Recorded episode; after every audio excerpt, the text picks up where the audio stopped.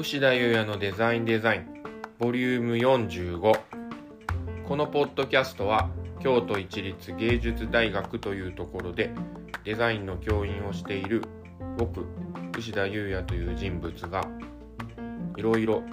デザインとかデザインの周りのことなんかについて楽しく話していけたらなというチャレンジです。皆さんご機嫌いかがでしょうか？牛田優也です。えっとですね9月も終わりの方に近づいてきてなんだかね台風も来たりとかしてちょっとずつ涼しくなってきてはいるんですけど皆さんお元気でしょうか？とですね僕の働いている大学は夏休みが8月と9月が夏休みでまだ夏休み中なんですよ、まあ、言うてねもうあと1週間ぐらいで始まるっていう感じなんですけど、まあ、いつもねこう夏休み後半は夏じゃないよなとか思っているんですけどね。あのそうなんですよ。まだ夏休み中なんですよ。で夏休みが終わったら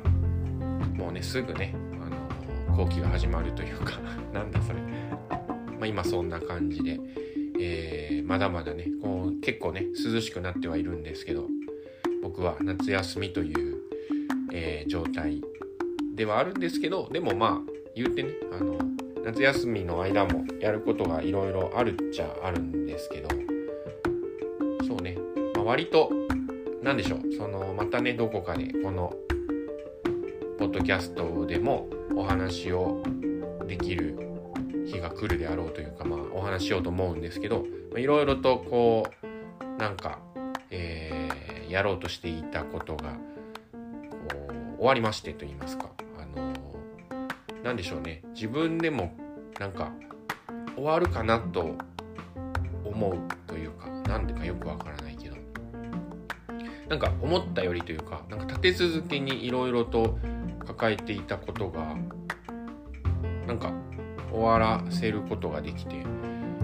すごい良かったなってあのそうねあの良かったです。よでまあ言うてねもうすぐ後期が始まるんでまたねあのいろんなことがあるっちゃあるんですけど。はい今日もねあの相変わらずのグダグダトークで始めていますけど今日は、えー、何をお話ししましょうかということなんですけど先日先週先々週かな？先々週ぐらいにあの東京に行きまして。で東京に行ってジャンプルーベ展を見てきたんですね。で、まあ、ジャンプルーベっていうね、えー、人の説明はまあまあもういいんじゃないかっていうぐらい有名な、えー、デザイナーさんなわけですけど僕のね初期の頃のドキャストでも、えー、尊敬するというかいいなと思うデザイナーさんの一人、えー、イームスとプルーベあとコンスタンティンかな？なんかその中でも紹介してもらった通りというか僕はプルーベが、まあ、好きなんですよね。でまあそういうその、えー、でその展示会に行ってきたよっていう話なんですけどまあまあなんでしょう。今日はあのおそらく中身がないというか あの、まあ、めちゃめちゃ良かったです。あの僕の感想としてはプルベテめちゃめちゃ良かったっていうことを今日は伝えたいというかまあ言うんでしょうね。で、まあ、プルーベっていう人はもともとというかまあなんでしょうね。まあ、お父さんかお母さんかが芸術家だったっていうのもあるとはあってですね。で自分はもともとは古部さんは鉄工所で働いていたんですね。なんかそういう鉄工所で働いていたので、まあ、鉄にすごくこう何て言うか親しみのある素材というかあのファミリアなんでしょう、まあ、鉄が得意の人というか、まあ、金属が得意な人なんですけど、まあ、本当にあの皆さん見たことがあるであろうスタンダードチェアとかねあとはまあそういうそういう家具だけにとどまらずあの建物なんかも作っていたっていうデザイナーさんなんですけどなんか東京の、え、ちょっとねあの場所的にどこなんでしょうね。あれは行きづらいところの、えー、美術館でやってる展示だったんですけどまあなんかすごく広くて贅沢な空間使いをねしていてでまあまあ言うて本当にいろんなプールベの代表作であったりいろいろなねものが、えー、こう空間を贅沢に使って展示してあってまあ良かったっていう ポッドキャストなんですけど。でまあ本当にそういう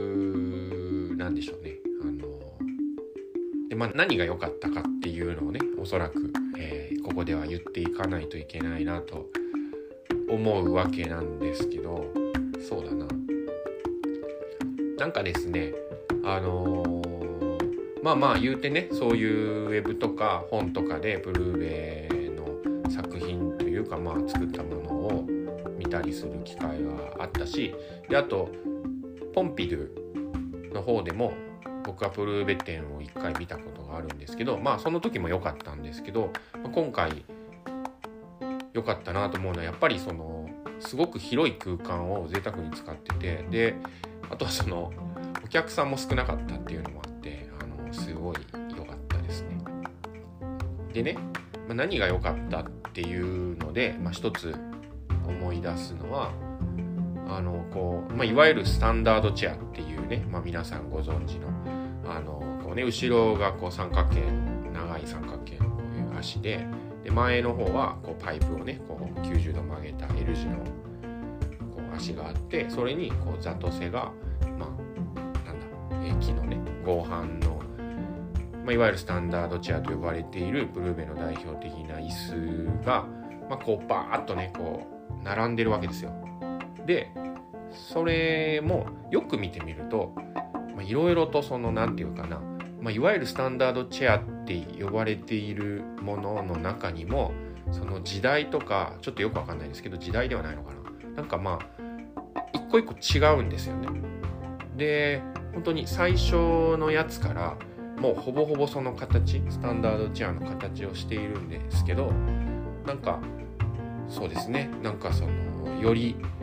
薄いパイプで作ってみようってしててで薄いパイプだとどうしても曲げるところがあの難しくなるからそこにこう何て言うか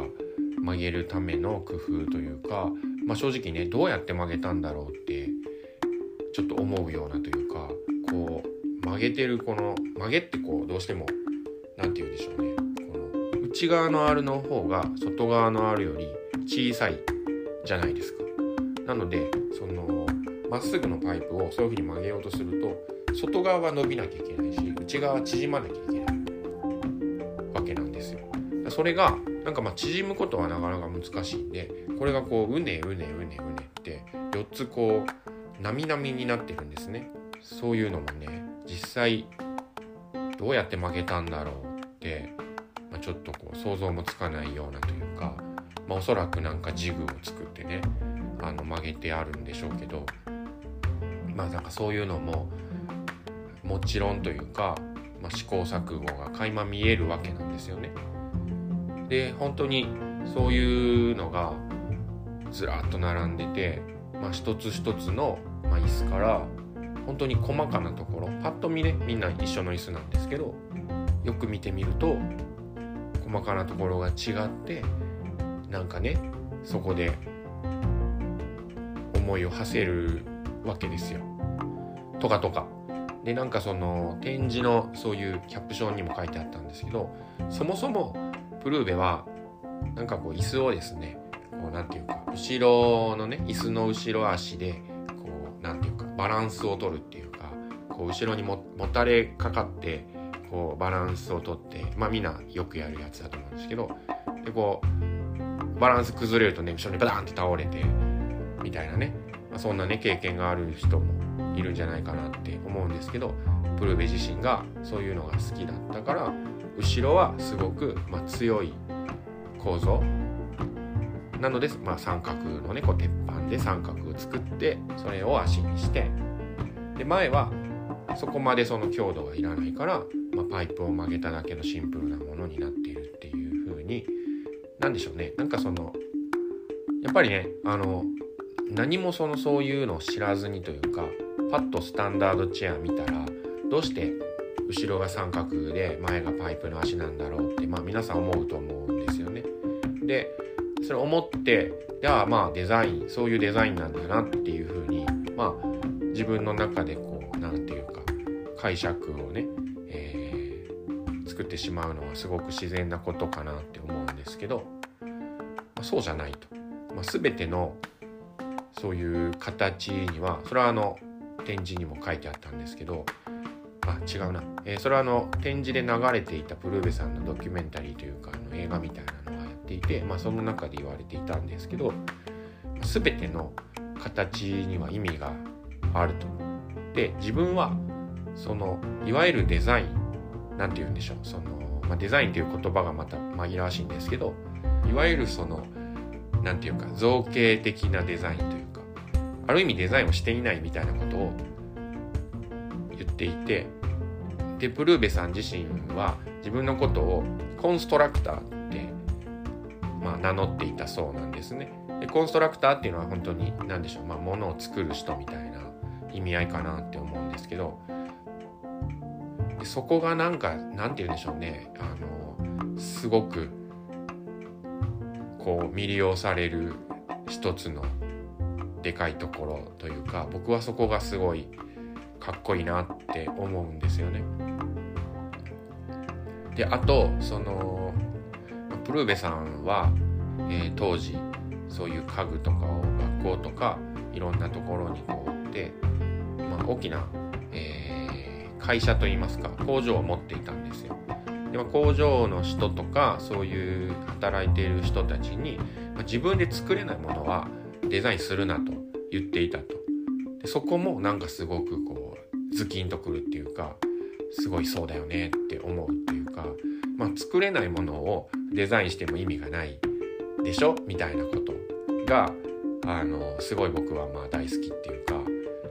なんでしょうね、まあ、このデザインっていうところにいるとどうしてもなんかこうあの作れないものもデザインしてみる人とかもいてでまあそれが何でしょうねデザインなんだみたいなこともまああったりするんですけど、まあ、プルーベさんの場合はそうじゃないと。あのデザインっ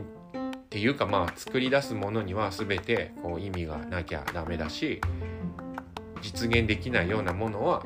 作るなと考えるなとデザインするなと言っているところが、まあ、2大僕のズキュンときたところかなって気がしますね。で、まあ、その椅子以外にもあのプルーベさんはあのフランス人なのででフランスってこうねいろんなこうアフリカとか熱帯雨林とかちょっとそういうところに植民地があった関係もあるのかなって思うんですけどそういうそのまだねあまりこう文明の発達していないところになんか今でこそそのプレハブプレハブってプレファブリケーションの略だと思うんですけどなんかそういうプレハブの建物とかってすごい今ポピュラーになってるというかまあ割と普通に存在するじゃないですか。でこのプレハブをまず作ったというかそういうプレファブリケーションでその建物を作った人の、えー、先駆けがブルーベさんなんですよね。でそのなんかフランスのね植民地とかそういう熱帯のところに熱帯の地域に飛行機でこう物を運んでいってそこで、えー、工場で、えー、ほぼほぼ作っておいた部品で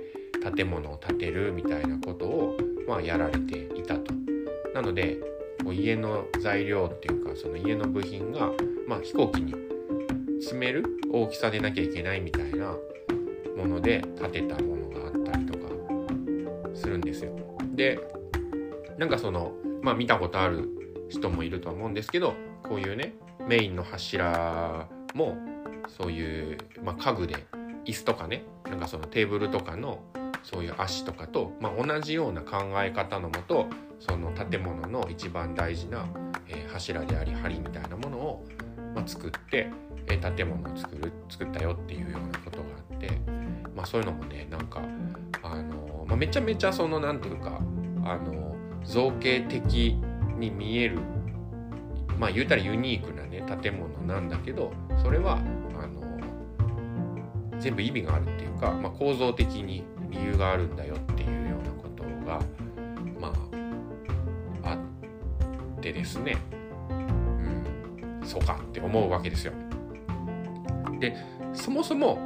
まあ本当にややっぱりっていうか、まあ、そもそもなんですけどおそらくそのプルーベさんが言ってることは本当に冗談でも何何でもなくそのプルジャン・プルーベという人は本当にデザイン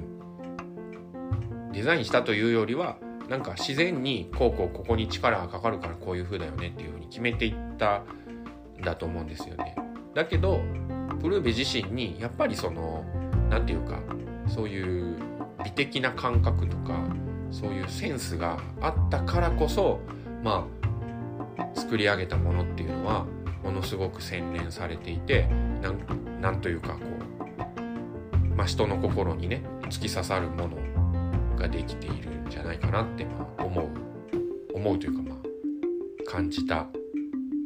わけですよ。で本当に、まあ、ネジとかもちろん隠してないんですよね。だけどもうなんかそういう次元じゃないっていうかよくね何かしらここにネジの頭が見えると良くないみたいな自分のデザインとして良くないみたいなことをねまあ言われる学生さんが、まあ、いるというか、まあ、まあ結構いるわけなんですけどうんって思うわけですよ。まあね。なかなかそれはねプルーベと、えー、学生さんを比べるっていうのは全然ねこう違うというか間違ってるというかまあそもそも比べちゃダメなんですけど、うん、なんかネジの頭を隠すことがデザインじゃないよねっていうようなことを、まあ、すごく僕は共感するというかなんかその造形の造形を超えた先にあるものこそがデザインなんじゃないかなって改めて思ったよっていうか感じ感じましたね。でちょうどですねその同じ東京でフィンユールっていう、まあ、こちらも、えー、家具とか建物を、えー、作っておられたデザイナーさんなんですけどデンマークのねデザイナーさんなんですけど、まあ、そのフィンユールさんの展示もしていましてでそちらも見に行ったんですけどまこちらのフィンユールさんっていう人は、まあ、本当に、えー、プルーベと対照的なというかまあデンマークですから基本的にはというかあの木工のいわゆる北欧家具のようなものをバリバリデザインされているデザイナーさんなんですけど、まあ、めちゃめちゃこちらは、えー、造形の造形に次ぐ造形のような、まあ、本当にその造形の美しさを探求するみたいな何でしょうね。そのプルーベさんとは全く正反対の感じのデザイナーさんなんですけど何でしょうね。まあ本当にその同じタイミングでこの対照的なデザイナーさんの展示が、えー、見れたっていうのはすごく興味深かったというかまあ面白かったよっていうことでっていうかまあそのフィンユールさんの作られた造形っていうのも、まあ、ものすごいなっていうか、まあ、作った人すごいなって思うっていうか、まあ、このストイックさで言うたら、まあ、本当にプルベもフィンユールもえね同じというか、まあ、すごいなものすごいものがあるなっていうふうに感じたんですけど、まあ、何でしょうね。その、まあ、フィンユールさんの展示だったんですけど、まあ、その界隈の、えーま、デンマークのね家具とかもあったりとかしてお客さんとしては、ま、そのデンマークの家具みたいなものとかそういう時代の、えー、ものをね一堂に見れたっていうのはすごくまあいいことだったなって思うんですけどなんでしょうね。フィンユールさんからしてみたらあのー、なんでしょう、まあ、僕がフィンユールだったらというかなんかねその同じ国出身だからっていうくくりであの語られるのは語ら語られる？語られる？のはなんかなって思うかなってちょっと思ったよっていうところもあったりして。ね。ねなんかまあまあいいんですけどねそれはね。でねなんかそのジャンプルーベにしてもフィンユールさんにしてもなんかそのプルーベさんなんかは戦後間もなくえっ、ー、とそういうね、まあ、家がまだ高いというか家が作れない人たちに向けて安くて快適な建物というかまあ空間をねお家を建てれるようにっていうことでこうアルミニウムでそういう家の外壁であったりというかそういうのを工場で作ったプレハブのねそういうものを作っていた会社を、まあ、経営されていたんですけどなんかそういう、まあ、その会社もなんかなんて言うんでしょうね大企業に結局買収されてプルーベイが、まあ、社長だったんですけど、まあ、社長はもう必要ないよって言ってこうまあ、首を切られてしまう。自分の工場だったのに、えー、自分はもう関係のないような人に、えー、なってしまう。みたいなことだったりとかフィンユールさんの方もなんかそういうね、あの、手仕事でいわゆるそういう、まあ、造形というか、まあ、その作ってたんですけどどうしてもその機械とかで大量生産みたいなものが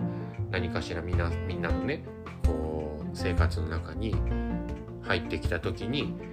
まあ、大量生産で自分の形自分のできることみたいなものを追求しようっていうのは知っていたんですけどなんかまああまりそれがうまくいかなかったっていうかあのそうですね。っていうような感じでなんか2人とも資本主義っていうか時代の波に飲み込まれてしまったっていうところまでなんかなんか対極にいる2人が同じようにそういうね時代の流れに飲まれていったっていうのも何かしら、えー、なんか考えさせられるものでしたね。そうなのでですねえっ、ー、と、まあ、本当になかなかない機会だと思うんですよ。あんだけプルーベにしてもフィンユルにしても、えー、展示が、えー、なかなかないと思うので何でしょう。えー、っと多分プルーベの方は、え、10月の半ばぐらいまでやっていると思うしフィンユルさんはいつまでやってるかちょっと分かんないですけどえっとそうですね。なんかすごく良かった。でなんかだから東京に行く用事のある人とかちょっと興味のある人は、えー、行ってみてもいいかなと思います。でですねおすすめはというかあのおすすめしないのは1日に2つとも見るとなんかあの頭が痛くなるっていうかお腹いっぱいになるというか酔います。なのでおすすめはあの2日、え、プルーベはプルーベ。フィンユルはフィンユルってこう日にちを分けて見ることをねあの、まあ、できればですけどおすすめしたいなというふうに思ってます。でそうだな。まあそんなとこなんですけどなんかプルーベのねその展示の、まあ、これは、えー、この机なりこの椅子は誰所有って書いてあるわけですよ。でそれのそうだな半分ぐらい半分以上かなが前澤社長、えー、あの ZOZO タウンのね人のプライベートコレクションで、いや、すごいなって思いました。いやいや、まあまあ、そうですね。そんな感じです。はい。ではですね、採点ですけど、そうですね、あの、まあ、いつもなんですけど、今日はなかなかのグダグダ具合だったんじゃないかなというかまあ本当にプルーベあのいいんでねあの何がいいかっていうのはやっぱ言葉にするのは難しいですね。あのはいすいません。ということで今日は60点にします。まあでもあのデモじゃないけどあの大丈夫です。頑張ります。はい。牛田優也のデザインデザインボリューム45お聴きくださりありがとうございます。今後のエピソードも楽しみにしていただけたらなと思っています。あと質問やこんなこと話してほしいとかそんな感じのお便りとか何でも待ってます。ではでは今日であり明日をいい感じにお過ごしください。牛田優也のデザインデザインお相手は牛田優也でした。